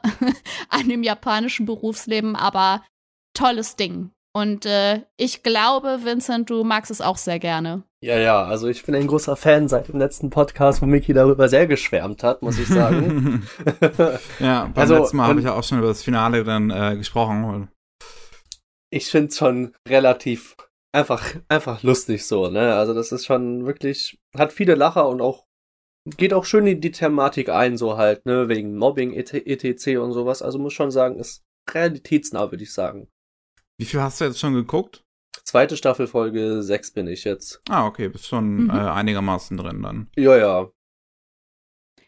Auch dafür, dass das so ein so ein Kurzfolgending eigentlich ist, geht das so stark auf die ganzen Charaktere ein. Ne? Also genau, ja. wir wissen so viel über die ganzen Coworker und Freunde, Freundinnen von ihr auch, dass Oh, ja, ich finde es einfach Hammer. Ich, ich finde es richtig super. Und auch, ne, böse ist nicht gleich böse, sondern hey, es gibt immer noch eine andere Ebene. Selbst der böse Chef hat auch noch eine andere Ebene und man kann sich trotzdem irgendwie wieder verstehen und übereinkommen und ach, ja, ich, ich glaube, mir gefällt das Ende vielleicht nicht ganz so gut und ich fand auch, dass es so sehr, sehr gerusht war. Ich werde jetzt nicht weiter spoilern, ähm, aber ja, ich, also ich hätte mir durchaus dann auch noch so andere, äh, andere Pairings irgendwie vorstellen können. Und trotzdem, also auch wenn ich vielleicht mit so einzelnen Sachen nicht so hundertprozentig zufrieden bin, ich würde es immer jedem empfehlen, sich anzuschauen. Es ist auch auf Deutsch super empfehlenswert. Und ach, absolut Liebe dafür. Nicht umsonst hat Tsubumi zu Hause Schlafanzüge, äh, T-Shirts, Hoodies, äh, was weiß ich, alles, alles von Agretzko. Über Unterhosen sage ich jetzt nichts. Auch in der Makura. Nee, das dann nicht. Das dann nicht. Ja, dann kein wahrer Fan. Nein, Spaß. Na, ich, hab, ich muss immer aufpassen, ich bin ja verheiratet, ich habe einen Mann, deswegen, ähm, das äh, könnte Probleme geben. Ah, okay, ja, dann ist, dann ist natürlich. muss natürlich mein wahres Ich, das gerne so ein äh, Dakimakura hätte, verstecken. ja, oh ja, stimmt, genau. Aber was auch bei Agritsuko auch immer ganz cool war, ist so, war auch relativ effektiv in der ersten Staffel so, ja, Mr. Ton halt die ganze Zeit, ich hab so viel Stress, so viel Stress, wo er dann ganz Zeit mit seinem Golfschläger dann ja immer rumhaut im Büro und dann einfach immer sagt, so viel Stress, das fand, das fand ich immer so lustig einfach die ganze Zeit. ja. Also ich finde es jetzt ein bisschen schade, dass du die letzte Staffel dann anscheinend nicht so gut fandest. Äh, zu Romi weil ich fand die wirklich äh, großartig wieder. Äh, auch wesentlich besser als, als die vierte hat sie mir gefallen. Die fand ich somit am schwächsten. Ähm, aber ja, also, also Agretsuko lohnt sich trotzdem in, in äh, jeglicher Hinsicht. ist einfach so toll geschrieben. Äh, die deutsche Synchro ist auch wirklich äh, spitze gemacht. Das ist ein tolles Drehbuch äh, auch wie die ganzen Namen äh, ins Deutsche lokalisiert werden von Firmen und so weiter. Weil, ich meine, die Firma heißt ja auch, glaube ich, im Deutschen Abzock GmbH Abzocki. oder so. Ab ja, Abzocki. Abzocki. Ja. ja, genau. äh, also äh, ist auch sehr schön äh, umgesetzt, auf jeden Fall. Ich stimme dir auf jeden Fall zu, Miki. Ich würde nämlich auch sagen, die Staffel 4 macht irgendwie gerade für für Haider als Charakter irgendwie wieder sehr viel kaputt, weil man hatte irgendwie einen anderen Eindruck, was alles schon an Entwicklung in ihm passiert ist. Und irgendwie ist das so zerstört in der vierten Staffel. Ich weiß auch nicht. Deswegen hat es mir auch nicht ganz so gefallen. Und wie gesagt, aber bei der letzten, bei der neuesten, Mann, ist das Ende gerusht. Also, ja, ich hab's mir, glaube ich, ein bisschen anders vorgestellt. Ich, aber Den Eindruck glaub, hatte ich halt wirklich okay. gar nicht. Ah, okay. Ja, gut, das gibt's auch, ja. Also auf jeden Fall weiter gucken, Vincent. Wenn ihr da Natürlich. draußen es noch gar nicht geschaut habt, hey, gebt euch einen Ruck. Netflix hat das Ding, hat alles, auch noch ein Weihnachtsspecial. Yay! Das habe ich auch gesehen, ja, ja, dass es ein Weihnachtsspecial sogar gibt. Mal schauen. Ach ja. Ähm. Vincent, soll ich dich nochmal fragen, ob du noch was in letzter Zeit gesehen hast? Ja, dann kruspel ich mal in meiner Kiste rum, was ich alles schon geguckt habe. Äh, ich habe den Anime Kimi Kiss Pur Rogue geguckt. Ist aus dem Jahre 2007. Okay. ähm, es geht halt darum, dass äh, die einer der Protagonistinnen, die heißt Mao, und äh, sie zieht halt aus Frankreich wieder zurück in ihre, alt, in ihre altes Heimatdorf quasi, wo sie halt zu einem Pro Protagonisten äh, Koichi kommt. Und äh, die waren halt Kindheitsfreunde seitdem und jetzt ist sie halt wieder da. Und man merkte halt auch schon, äh, dass sie halt, äh, dass jetzt, wie geht's auch, glaube ich, auch schon, in, wie war das nochmal? Sie ging auch in die Schule genau mit ihm, ist halt eine Klasse über ihm halt so. Und man merkte halt auch schon irgendwie so, dass, äh, dass die, äh, dass die Mao halt schon irgendwie Gefühle für Koichi hat, aber es halt nie irgendwie richtig äh, zugeben kann und irgendwie da eine Blockade vor ist. Und äh, da sie halt auch immer, äh, da sie auch äh, abends halt manchmal rausgeht, trifft sie dann auch so einen, so einen Typen, der Jazz oder Gitarre, ich weiß es nicht mehr genau, was er nochmal kann. Auf jeden Fall äh, Spiel, Spiel, spielt halt immer Jazz und irgendwie begeistert sie sich auch für ihn und so. Und äh, kommen dann auch zusammen, aber das ist dann halt auch eher so mehr nicht eine richtige Beziehung, würde ich jetzt sagen, weil das war halt auch dann immer nur so, ja, wir sind zwar zusammen, aber richtig mögen tun wir uns nicht. Die beiden. Und halt der Protagonist halt, der äh, versucht dann auch irgendwie auf Teufel komm raus äh, mit einem der Mädchen zusammenzukommen, weil die hat auch noch, der hat noch verschiedene Klassenkameradinnen. Ich muss überlegen, wer war das nochmal? Uh, ich oh, ich weiß es gerade gar nicht mehr, irgendeine von den fünf oder sechs, die es da halt waren, kommt er mit der zusammen, aber das war auch nichts Richtiges und nichts Ganzes. Und ja, dementsprechend äh, sind die dann halt auch zusammen, aber es hält auch nicht so lange. Beide Beziehungen, so wie von der Mao als auch von äh, Koichi. Und ja, dann äh, müssen sie halt irgendwie gucken, wie sie halt äh, die beiden Beziehungen halt irgendwie entweder gucken, entweder wollen sie halt nochmal mit den beiden zusammen sein oder sie müssen halt überlegen, ob sie sich jetzt sagen, komm, äh, ich äh, will versuchen mit äh, Mao zusammen zu sein, zusammen zu sein. Äh, wenn ich jetzt, äh, äh, also wenn Koji hat versucht halt mit Mao zusammen zu sein, es hat aber auch nicht irgendwie so richtig geklappt.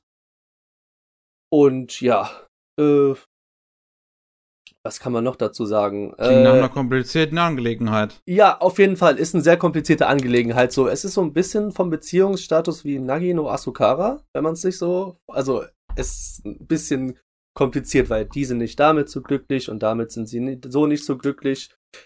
Aber am Ende findet es ein schönes Ende. Hat 26 Folgen und ja, würde ich sagen, das war's auch. Also es ist halt sehr viel mit Heulen verbunden, mit Drama und auch mit glücklich sein. So würde ich den Anime mit drei kurzen Worten beschreiben. Also sehr viel Melodrama wahrscheinlich. Genau, genau, ja, weil dies und das wieder nicht zusammenpasst und okay. so und dann, ja, ja. Ich weiß nicht, vielleicht gefällt dir ja sowas, Mickey, keine Ahnung.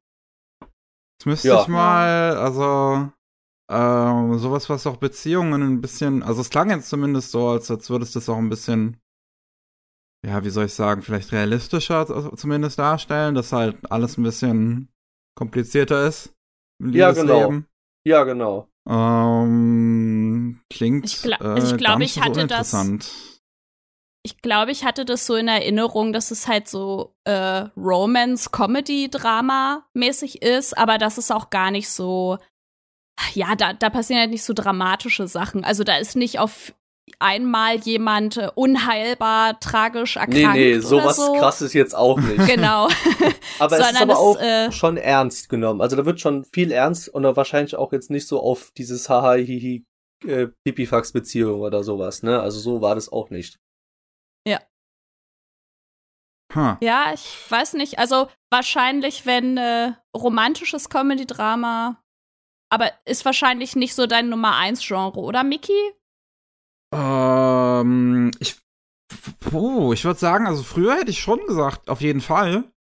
Mhm. Ähm, ich weiß nicht, ob ich da immer noch so eine große Verbindung mit habe, weil ich auch nicht, nicht mehr so viele äh, Romance-Anime, glaube ich, heutzutage noch gucke, aber auch nicht mehr so viel Klassisches, was so wie damals die, die Dinger halt ist, noch mhm. rauskommt überhaupt. Mhm.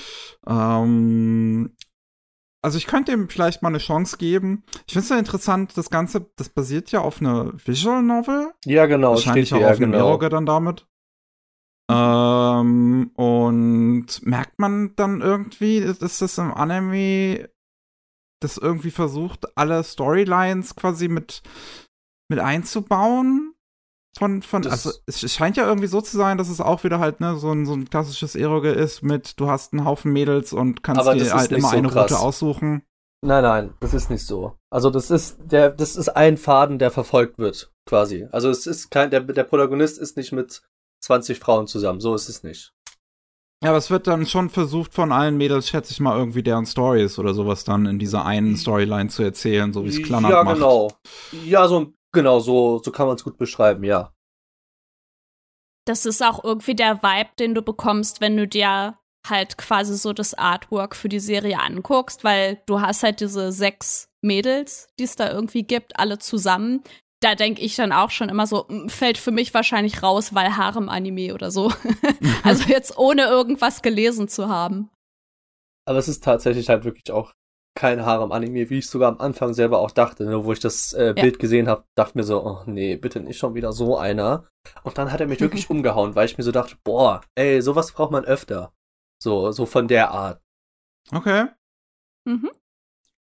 Klingt auf jeden Fall, ja, ja, also es klingt nicht uninteressant. Das äh, muss ich mir mal vormerken.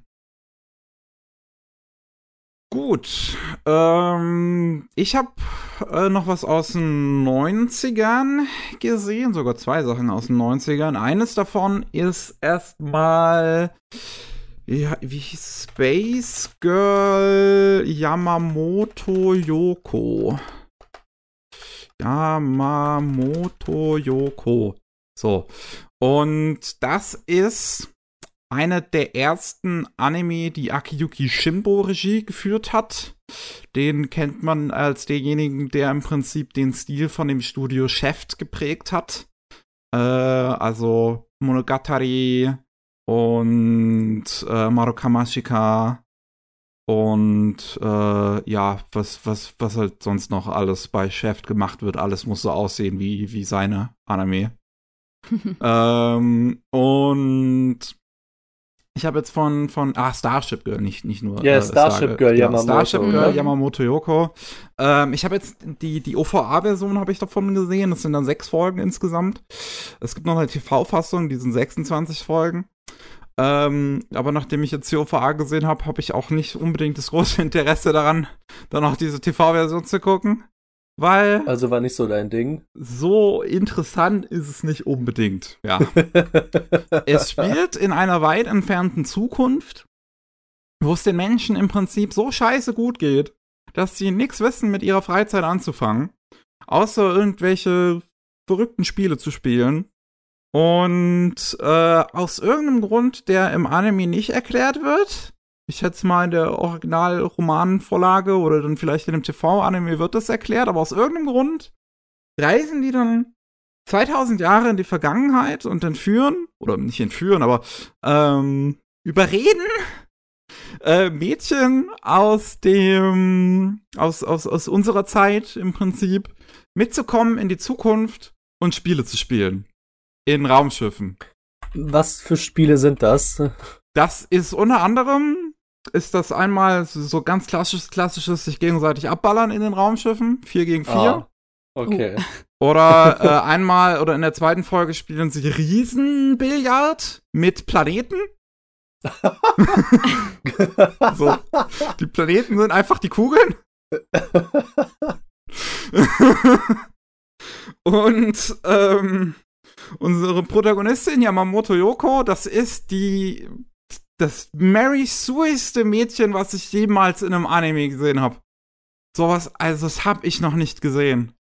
Ähm, wer mit dem Begriff jetzt nichts anfangen kann, Mary Sue, das kommt ursprünglich aus einer Star Trek Fanfiction, wo die Autorin im, im Prinzip eine perfekte Protagonistin geschrieben hat, die halt halt Mary Sue heißt und wirklich nichts, der kann nichts anhaben irgendwas anhaben, die ist auch charakterlich, ist die einfach perfekt. Alle Männer wollen was von ihr. Das ist die geilste, die es gibt. Und ähm, ja, das hat sich dann so durchgesetzt im Prinzip als Begriff für diese Art von Figuren, die wirklich perfekt sind, die makellos wirklich sind. Und das ist Yamamoto Yoko. Sie ist halt wirklich die tollste und kommt dann aus der Ende des 20. Jahrhunderts in 2000 später in die Zukunft und, und sie gewinnt alles. Also man muss sich auch keine Sorgen irgendwie machen bei irgendeiner Episode. So dieses riesen Space Billard mit den Planeten, natürlich gewinnt die das. So es ist, es ist kein, kein Thema oder irgendwie so. Man, ich, ich weiß nicht, was, was man fühlen soll beim Schauen dieses Anime, ehrlich gesagt, weil einen Spannungsbogen gibt's nicht. Man kann immer erwarten, dass es gut ausgehen wird, dass Yamamoto Yoko am Ende irgendwie den Tag rettet. Und das ist es im Prinzip. Ja. Also, äh, Diamiki Su hätte auf jeden Fall auch eine einfache Partie Strip Mau Mau im Weltraum ausgereicht. Natürlich. Ähm, äh, ich, es ist halt, also ich mag die Idee irgendwie schon dahinter, dass es halt in so einer Zukunft spielt, wo es den Menschen wirklich so gut geht, dass denen einfach nur alles scheißegal ist und dass sie selbst mit Planeten dann einfach Billard spielen. ähm, die, du merkst es auch bei, dem, bei den ganzen Hauptfiguren, die, die so, so, die regen sich über die kleinsten Dinge so wirklich auf, über so, so, die, die keine wirklichen Probleme sind. Und während sie sich da irgendwie halt in Raumschiffen gegenseitig abballern, aber da können sie sich dann halt auch in letzter Sekunde raus teleportieren. Also, da spielt keine Rolle wirklich. Es, es, es, es droht keine Gefahr in irgendeiner Situation. Ähm, und das ist handwerklich aber zumindest, ist es top. Also, das Ding sieht fantastisch aus. Das ist super gut animiert, das ist super gut geschnitten und in Szene gesetzt. Also gerade mit dem Stil von Akiyuki Shimbo, da sind so geile Schnitte teilweise mit drin, wenn das von einer Szene auf die nächsten cuttet. Also irgendwie, du, du bist in einem, in einem Gang und die Kamera fokussiert sich auf das Bein von der Figur und das schwenkt dann einmal so durchs Bild und im Hintergrund ist dann schon dabei der, der Übergang zur nächsten Szene. Also du siehst, wie sich das Bild, wie, wie, wie im Prinzip dieses, dieses Bein die, die, die Übergang ist, dieser Wusch-Effekt zur nächsten Szene. Äh, und das ist teilweise wirklich, wirklich gut in Szene gesetzt. Ähm, diese, diese, das, das, kann ich dem Ding nur lobend anmerken, wie halt auch die ganzen, also auch diese Weltraumkämpfe und alles, was da drin passiert, die Action und so und das Rumfliegen in einem Raumschiff, das sieht alles top aus. Es hat halt so richtig schöne 90er Jahre Vibes. Ähm, auch mit diesem, mit diesem äh, hellen Projektorweiß. Also, dass man an der Stelle ähm, im Prinzip äh, frei das, das äh, gerieben hat, das Papier ähm, so dass der Projektor durchscheint, so dass die äh, sehr hell wirkt an der Stelle. Äh, das haben Anime in den 90ern sehr gerne benutzt. Und das macht auch dieser Anime sehr gerne und ich liebe diesen Effekt. Ähm, aber wirklich viel zu erzählen kann man zu dem Ding halt echt nicht. Das ist. Gut, sind ja auch nur drei Folgen, oder? Äh, sechs Folgen. Es sind ah, halt ah, äh, zweimal, okay. zweimal drei Folgen, die da rausgekommen sind in OVA-Form.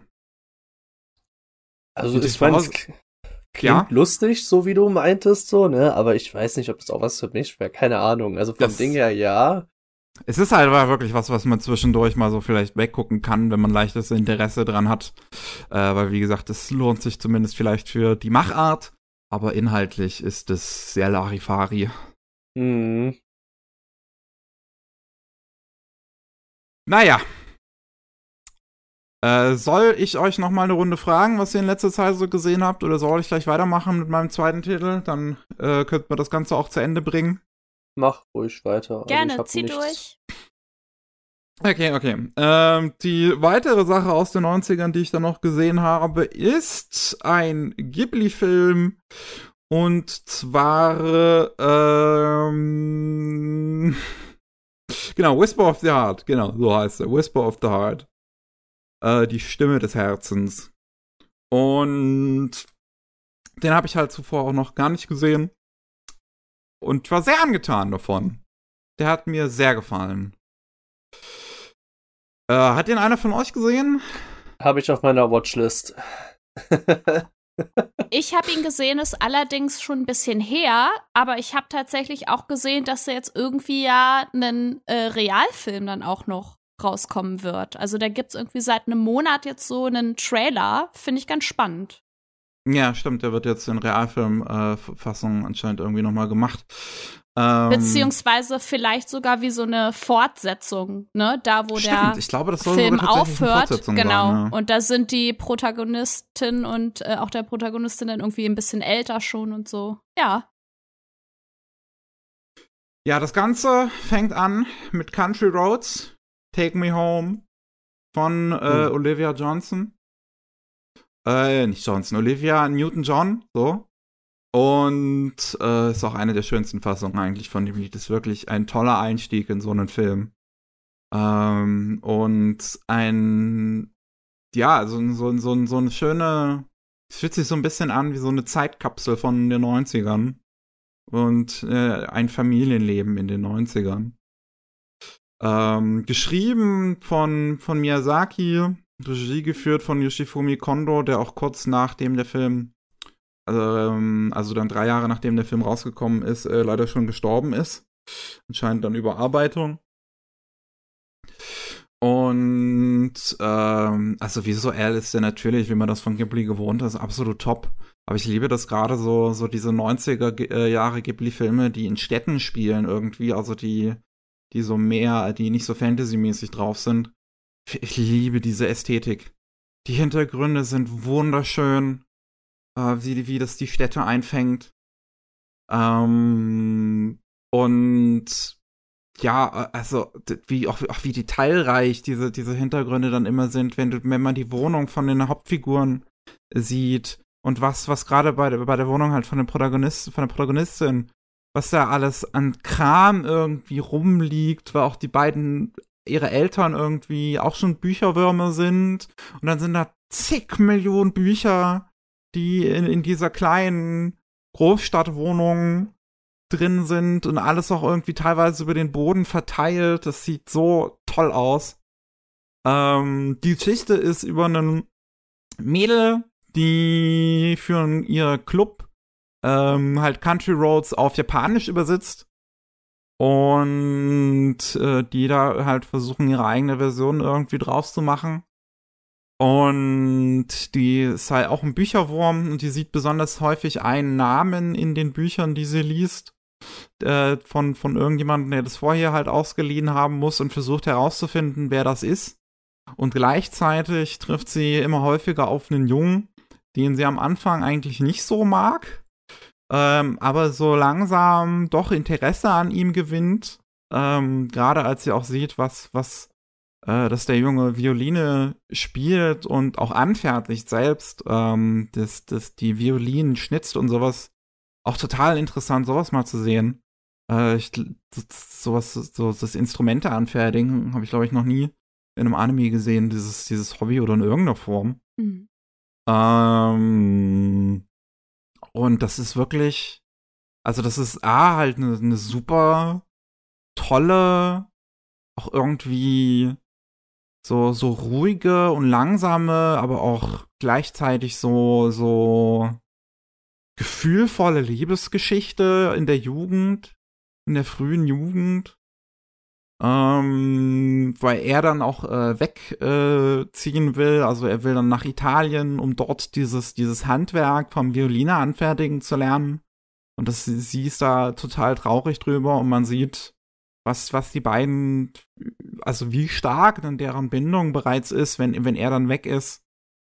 Ähm, wie, wie sehr sie ihm hinterher eifert und dann versucht auch was Eigenes aus ihrem Leben zu machen, weil äh, das auch so mit ihrer größte Angst ist in diesem Zeitpunkt, dass sie halt sieht, dass alle um sie drumherum irgendwie eine Vorstellung davon haben, was die in Zukunft mal machen wollen und was sie aus ihrem Leben machen wollen. Und, und, und sie hat halt noch gar keine Ahnung. Ähm, fängt dann dafür das Schreiben an. Das finde ich auch schön, wie das, wie das in Szene gesetzt ist, weil ich mich da auch total wieder drin sehe äh, weil ich auch ungefähr so zu der Zeit, auch so, auch so zu der im Alter, so 14 oder 13 vielleicht ich schon, äh, angefangen hatte mit dem, mit dem Schreiben. Und das auch, wenn man das zum ersten Mal macht, so ein total magisches Gefühl teilweise ist, wenn man so diese, diese Geschichte sich alles irgendwie in seinem Kopf ausplant und versucht auf Papier wiederzugeben.